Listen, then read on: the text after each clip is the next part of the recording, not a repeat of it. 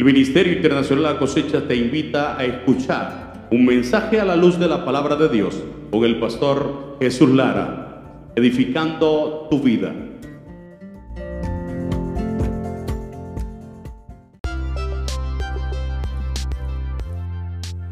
El día miércoles estaba hablando de activados para servir. Y el viernes hablé sobre activados en la intercesión. Hay principios en la palabra que Dios estableció no solo para bendecir tu vida, sino para llevarla a otro nivel donde tengas la autoridad y el poder para reclamar lo que es tuyo, hablando de lo divino, y para hacer la parte que a ti te toca.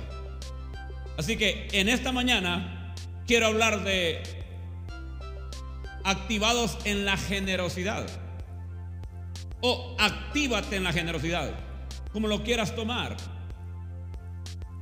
Espíritu Santo, te rogamos que nos hables, que tomes el control de cada corazón y de cada vida, para que la palabra que va a ser predicada produzca milagros y sanidades y transforme corazones y vidas.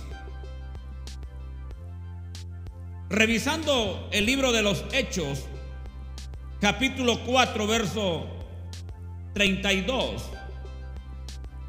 Vamos a ir hasta el 37. Hechos 4:32. Dice la palabra, y la multitud de los que habían creído era de un... ¿Era de qué? De un corazón. Ahora, voy a repetir esto. Porque a veces pasamos a la carrera, atropellamos principios y promesas que si los creemos y los tomamos, pueden cambiar nuestra vida. Y la multitud de los que habían creído era de un corazón y un alma. Y, y ninguno decía ser suyo propio nada de lo que poseía, sino que tenían todas las cosas, por favor, sino que tenían todas las cosas en común. Ahora, ¿de qué habla esto? Que nadie aguantaba hambre, que nadie pasaba necesidad, porque había una generosidad en todo el pueblo, una sola familia. Nos ufanamos diciendo que somos una familia y muchas veces algunos dentro de la familia padecen necesidades y no nos damos ni por enterados. Ahora, mira lo que dice el 33. Dice el verso 33.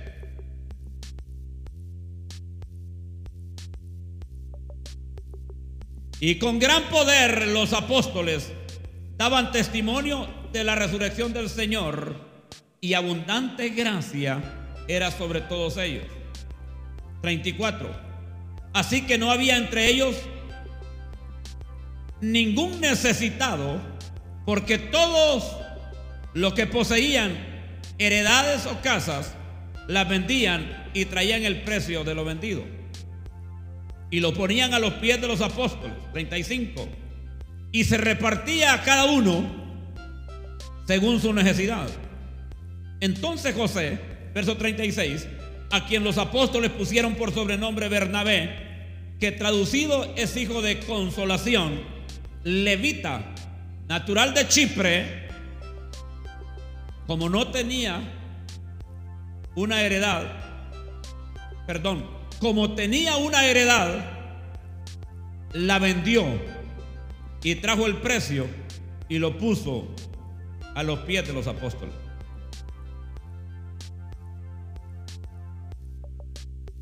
Cuando leemos todos los versículos, nos damos cuenta que por causa de la resurrección de Jesucristo, en la iglesia del principio se activó un espíritu de generosidad. Ahora, ¿qué significa la palabra generosidad? ¿Qué significa para usted? Dice, excelente.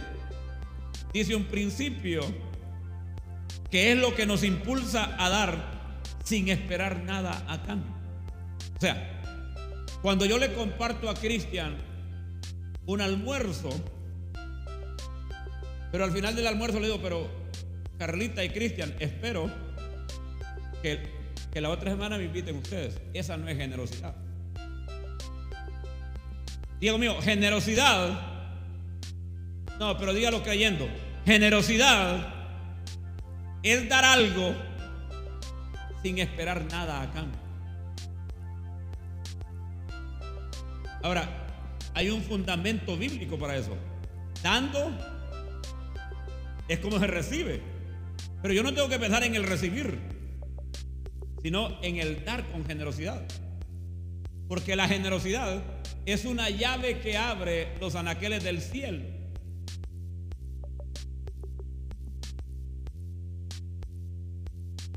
La generosidad no hace referencia únicamente a dar cosas materiales, sino también a ofrecer ayuda a personas que lo necesitan y está asociada al altruismo. Qué impresionante es. Mirando todo el contexto del capítulo 4, miramos que Bernabé tenía un corazón lleno de nobleza. Oiga, corazón lleno de nobleza, un espíritu de y grandeza de corazón.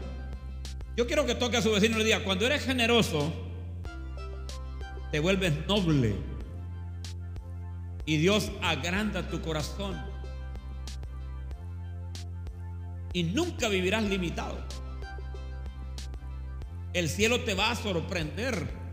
Y la mano de Jehová hará proezas contigo y con tu familia.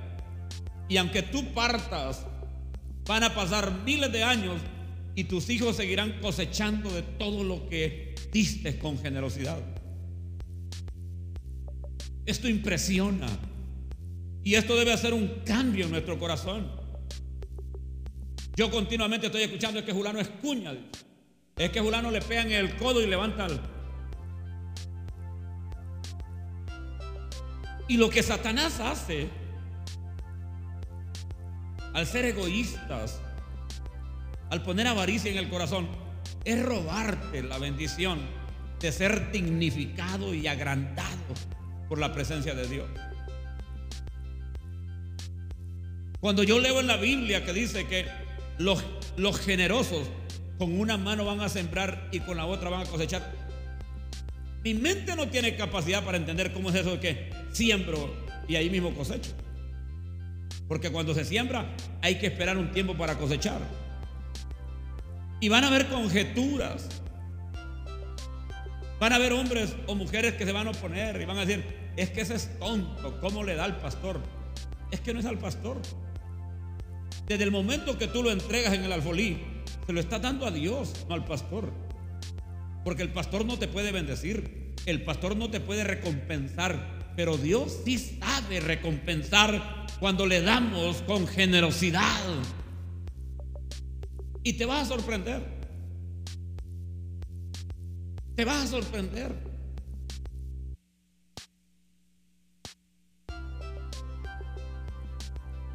Dígale a su vecino, es que la generosidad, vamos, dígale, es que la generosidad hace que nos situemos por encima de nuestros intereses personales. Y así podemos ofrecer a los demás los beneficios que nosotros disfrutamos. Cuando he tenido la oportunidad de llevar algún hijo o hija espiritual con nosotros a Panamá, a Guatemala, al Salvador o a Estados Unidos, como a mí me atienden, a ellos los atiendo. Lo que yo como, ellos comen.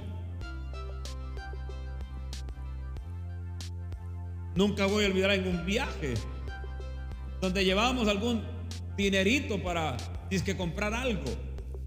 Pero cuando estábamos tomando el, avión de regreso, traíamos el, dinero así como lo llevamos. Solo fue a pasear a Estados Unidos. Porque se encargaron de todo. De comida, de atención. Y allí logramos comer venado, salmón, antílope. Una cantidad de carnes que aquí no se comen. Sin pagar ni un cinco. ¿Por qué? Porque cuando eres generoso, Todo está pagado para ti desde el cielo.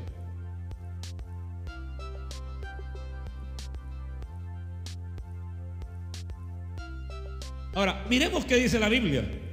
Proverbios 11:25. Mira lo que dice la Biblia para que sea el Espíritu Santo enseñándonos. Proverbios 11:25. Búsquelo en su, en su Biblia.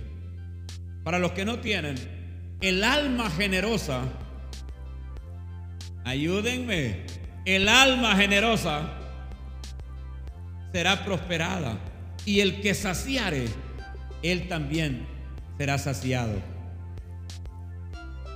Yo quiero decirles a los que siembran alimentos, que cuando ustedes traen alimentos para saciar a alguien, Dios dice, yo quiero que manden toda una provisión para que me sacien a los que están saciando a los míos. En el lapso de esta semana, Pavel llegó y me dijo, pastor, el grupo de ellos está entre la 21 y la primero, por allí, ¿verdad? Pastor, del grupo traemos unas provisiones para sembrar. Ninguno de ellos tiene supermercado o barrotería o tiene una empresa o tiene un gran negocio. Pero hay generosidad en el corazón, así que al final de la reunión vamos a compartir algunas provisiones que vienen de parte de ese grupo de la 21. Yo digo, qué lindo. Porque no da el que tiene, sino el que es generoso. Y la Biblia dice, el alma generosa. Por favor, el alma generosa. Ayúdenme, ayúdenme. ¿Será que? Será prosperada Ah, ahora, ¿se dan cuenta ustedes que para prosperar no es dinero que se necesita, sino ser generoso? ¿Ah? Y muchas veces pensamos en nuestra mente finita que para prosperar hay que tener mucho dinero. No, para prosperar hay que ser generoso. Y yo le agrego a la concordancia, el que le da al pobre, a Jehová le presta. Cada vez que tú compartes con alguien que está necesitado, le estás prestando a Jehová y Jehová sí sabe pagar. Él no paga como pagamos nosotros los seres humanos. Él paga abundantemente y más allá de lo que pensamos y pedimos. Oiga, más allá de lo que pensamos y pedimos. Así nos da el Señor. Y nos sorprende. Lucas capítulo 6, verso 38. Ahora, ¿cómo quieres que te den? ¿Con qué medida quieres que te midan lo que vas a recibir?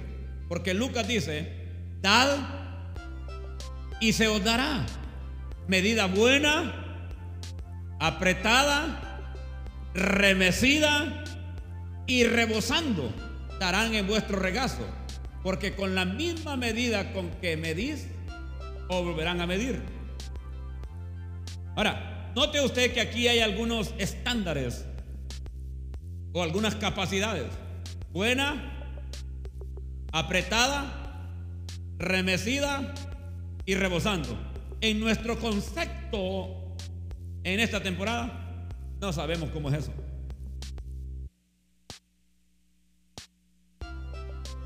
Porque ahora no se recibe canasta, ¿verdad?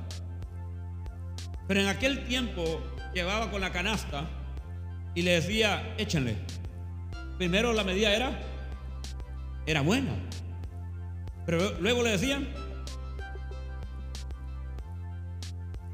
¿cómo? La segunda. Entonces le metía las manos, ¿verdad? Y la hacía hasta abajo. Y después de apretarla le decía, ahora tienen que remecerla. ¿Saben qué significa remecer? Cuando usted mueve el canasto, todo el fruto recibido se va hasta abajo. Y después de que lo remecía, le decían, ahora quiero que se le caiga. O sea, rebosando. Eh, eh, eh, está, claro con lo que estoy hablando. Porque me interesa que usted reciba lo que el Espíritu está soltando en su corazón. Entonces, cuando dé, de medida buena, apretada, remecida y rebosando. Porque con la misma medida que usted mide, así lo van a volver a medir. Queremos que Dios nos tenga abundancia y nosotros somos somos agarrados.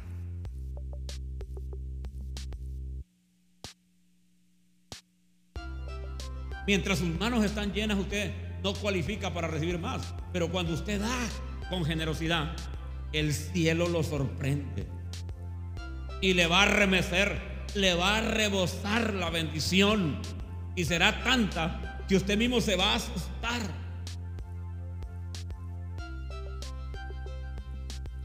Yo le estaba contando a mi esposa, o estábamos platicando, y le digo, nunca en mi vida me habían celebrado el cumpleaños tantas veces. Hermano Moncada me dijo, bueno, pastor, ¿y cuántas veces va a cumplir años esta vez? ¿Cómo le digo? Sí, quiero preguntarle al anciano de cuántas veces va a cumplir años. Le celebramos el, jueves allá con, con los ancianos y con los pastores. Después miré por allí que le celebraron en, en Juticalpa, le celebraron en Catacamas.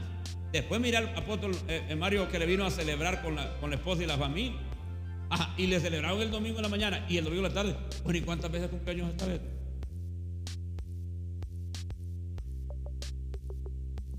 Nunca. Y lo digo con mucha autoridad. Se, me había celebrado tantas veces el cumpleaños y en diferentes lugares. Y el pastor William con la pastora Suyapa de Subirana vinieron con unas canastos de frutas, de verduras, miel, con café y con una ofrenda también. Y he estado meditando mucho, porque al que más se le da, más se le demanda.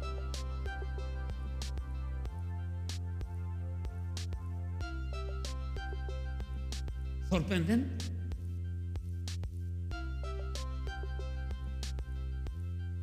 En este nuevo nacimiento, mi primer año de vida me lo celebraron muchas veces.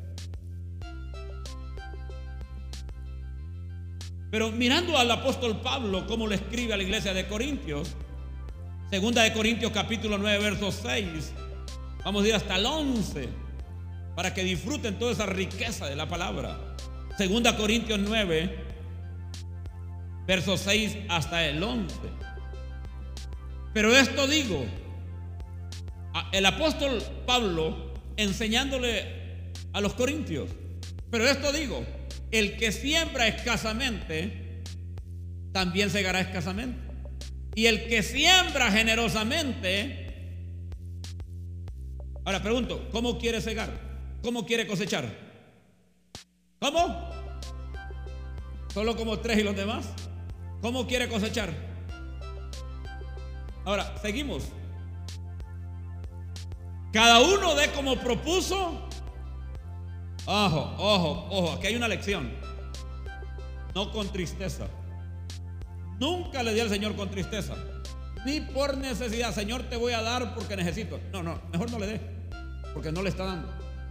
Y no va a recibir respuesta. Aquí hay una lección. Y esto es educación cristiana.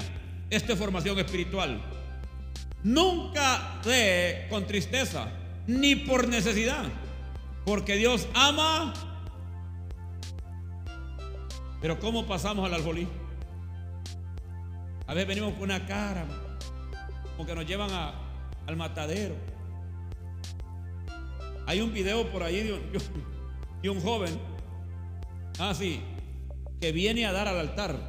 Ese bárbaro viene, viene danzando, pero viene disfrutando. Y llega hasta el altar y parece que ya va a soltar la ofrenda no la suelta y se va de nuevo y anda por todo el templo disfrutándola. Digo yo, wow, qué lindo sería que todos los cristianos hiciéramos eso. Pero muchas veces metemos las manos a la bolsa y agarramos el billete más arrugado y ahí estamos apretándolo. Estamos como con odio, con miseria. Ahora, ¿qué sigue diciendo la palabra? ¿Qué sigue diciendo?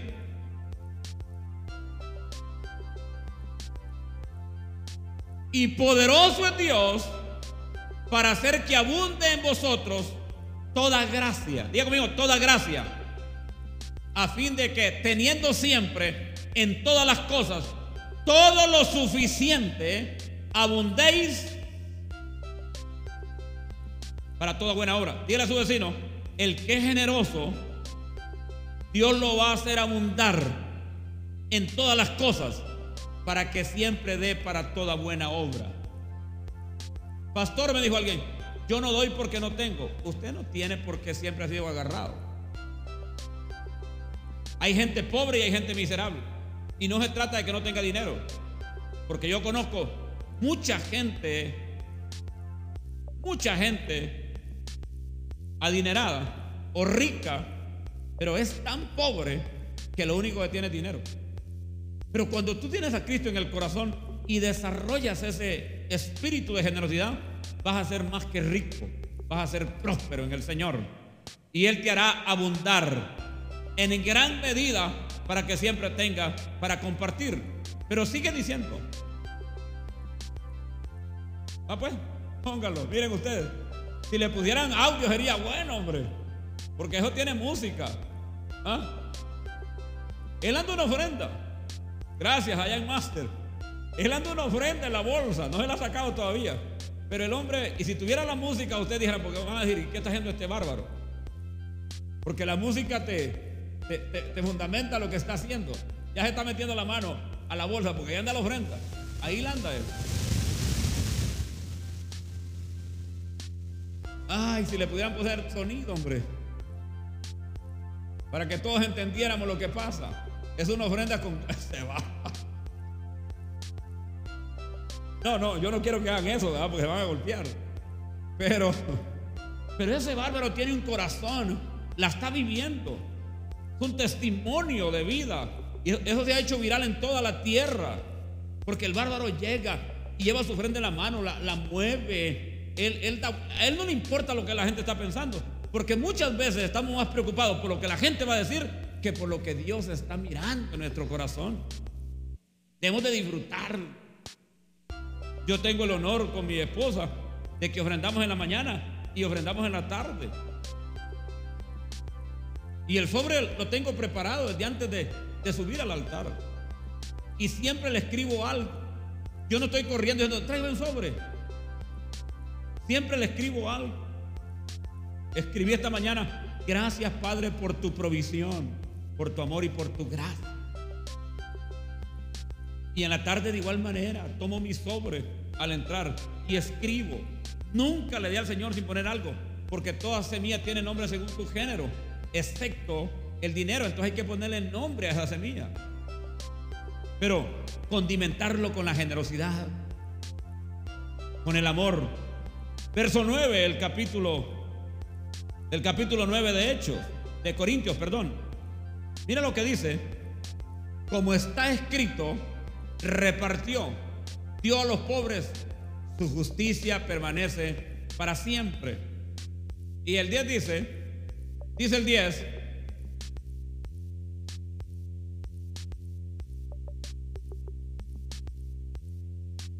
Oiga, Dios mío, mi padre es el que da semilla al que siembra y pan al que come proveerá y multiplicará vuestra sementera y aumentará los frutos de vuestra justicia, dice la palabra de Dios.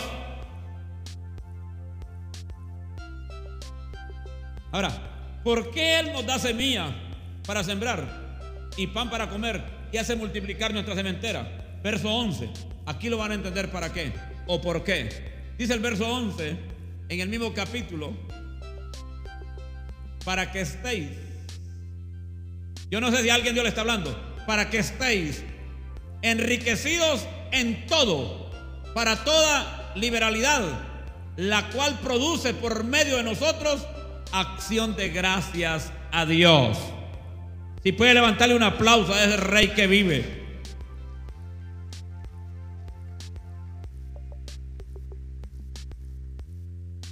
Ahora, en estos versículos establece algunos principios. Primero, la persona generosa nunca pierde al final.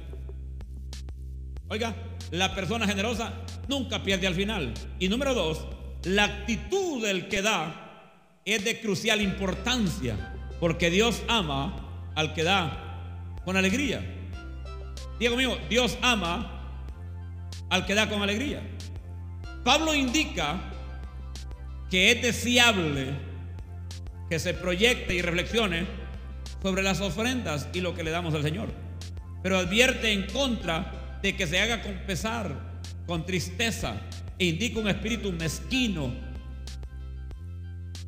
que le duele desprenderse de algo para darle al Señor.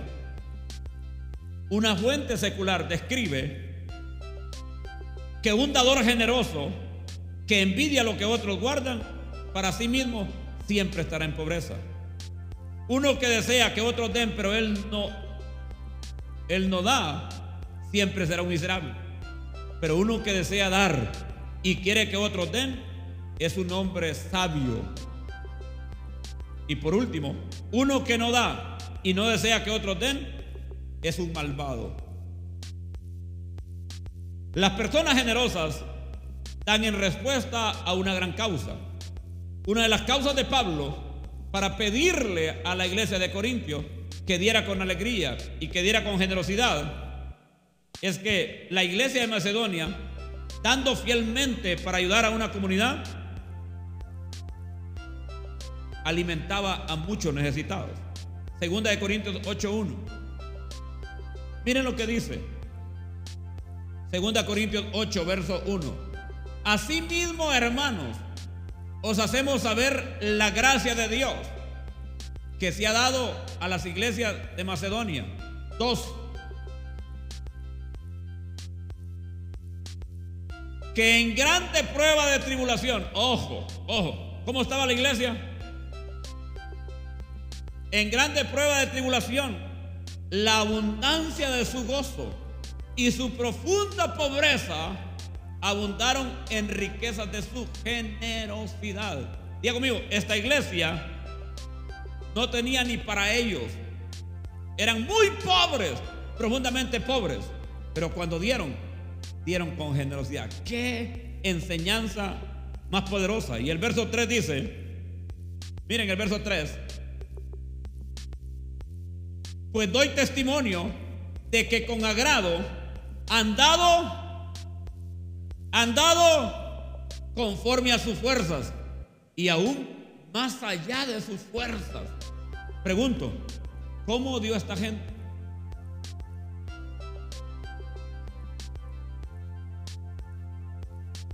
Yo le decía a los pastores la vez pasada, si solo el equipo de pastores, supervisores y líderes y anfitriones fuéramos fieles honrando al Señor, los proyectos que hay que hacer aquí ya se hubieran terminado y estuviéramos apoyando las iglesias hijas o abriendo nuevas iglesias. Pero hay gente que siempre vive en pobreza, escasez y miseria porque no le dan al Señor. Y cuando le dan, le dan murmurando, quejando.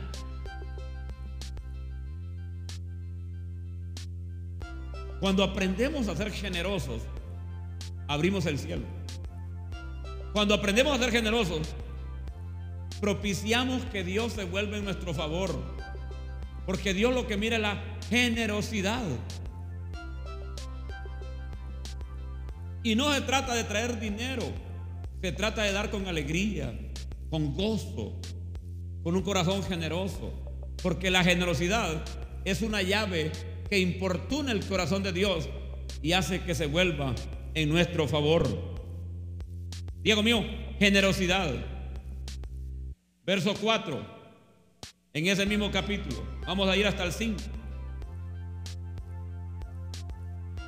Pidiéndonos, oiga, oiga, esa iglesia le pidió a Pablo, pidiéndonos con muchos ruegos que les concediésemos el privilegio de participar en este servicio para los santos. Diego mío, darle al Señor es un servicio para los santos. Pero el verso 5 dice, y voy a cerrar allí con esa cita, y no como lo esperábamos, sino que así mismo se dieron primeramente al Señor y luego nosotros por la voluntad de Dios. ¿Cómo se dieron? A sí mismo, primeramente a Dios. Dígale a su vecino, cada vez que le damos con generosidad, nos damos a nosotros mismos, primero a Dios. ¿Primero a quién? A Dios. Primero a Dios. Las personas generosas dan como producto de su propia transformación personal. Y voy a poner un ejemplo por el tiempo.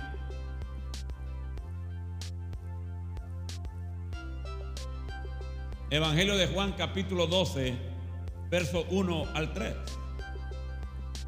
Juan 12, verso 1, 2 y 3. Seis días antes de la Pascua, vino Jesús a Betania, donde estaba Lázaro, el que había estado muerto y a quien había resucitado de, de los muertos. Dos. Y le hicieron allí una cena. ¿Qué dice? Marta servía. ¿Qué decía Marta? Servía. Pero ¿qué más dice? Y Lázaro era uno de los que estaba sentado a la mesa con él. Diga conmigo, uno estaba sirviendo y el otro estaba comiendo. Pero miren ustedes, entonces María tomó una libra de perfume de nardo puro, de mucho precio, y ungió los pies de Jesús y los enjugó con sus cabellos, y la casa se llenó del olor del perfume. Es posible que para nosotros no signifique mucho una libra de nardo, porque de repente ni siquiera lo conocemos.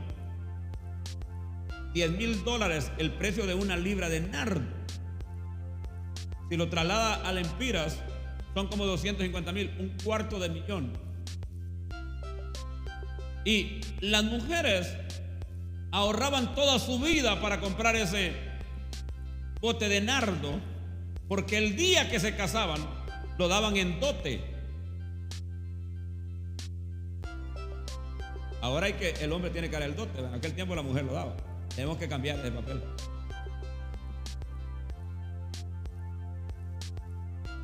Cuando yo miro estos tres versículos del Evangelio de Juan, Juan describe en detalle tanto el perfume y su alto costo, como también la manera en que María lo aplicó. ¿Cómo lo aplicó? Primero en cantidad. Una libra pesaba unos 327 gramos y el nardo puro era un aceite perfumado con que se ungía la cabeza en ocasiones festivas. No tenía valor curativo, pero sí monetario.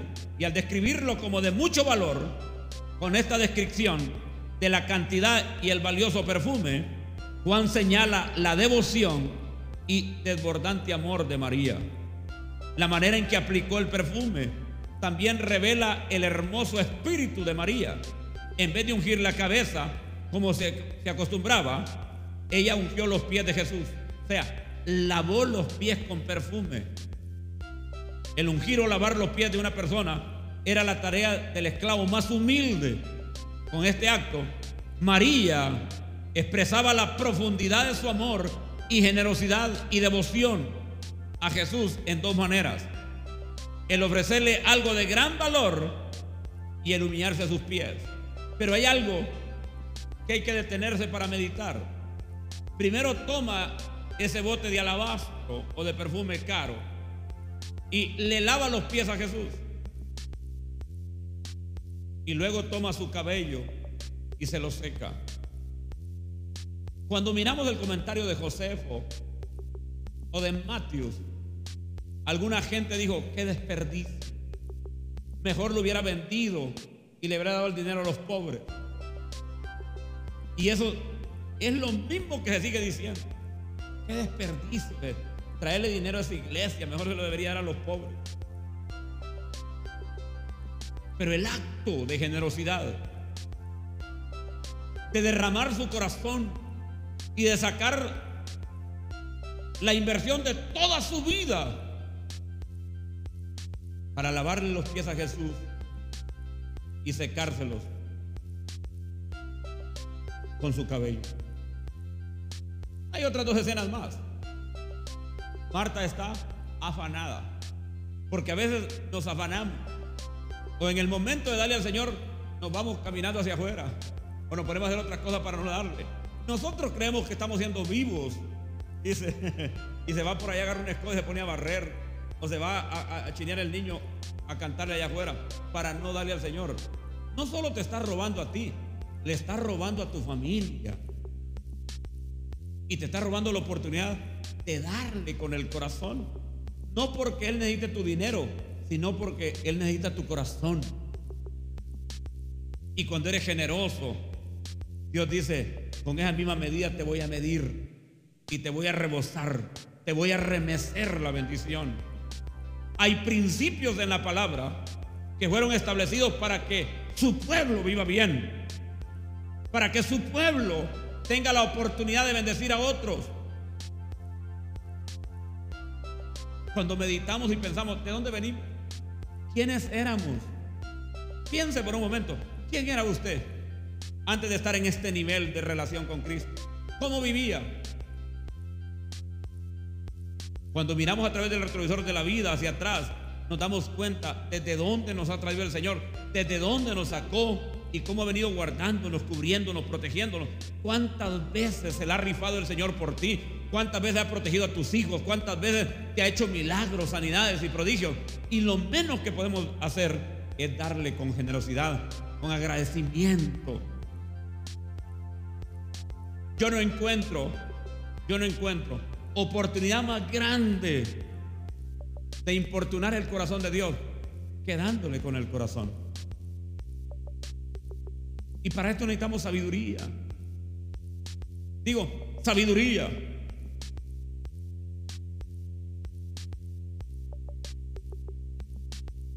La manera en que aplicó el perfume revela el hermoso espíritu de María. Porque podía ungir la cabeza. Pero se fue a los pies. Ahora, ¿qué significa eso? Porque hay un significado en eso. ¿Qué significa si, según las prácticas de ese tiempo, ese aceite o ese perfume usía, se usaba para ungir la cabeza, para alejar los mosquitos y para dar frescura? ¿Por qué María tomó el bote de, de nardo y se fue a los pies. Primero, para irse a los pies tuvo que postrarse, tuvo que humillarse. Segundo, le dio un reconocimiento alto a Jesús de ser grande, de ser primero, de ser único para él.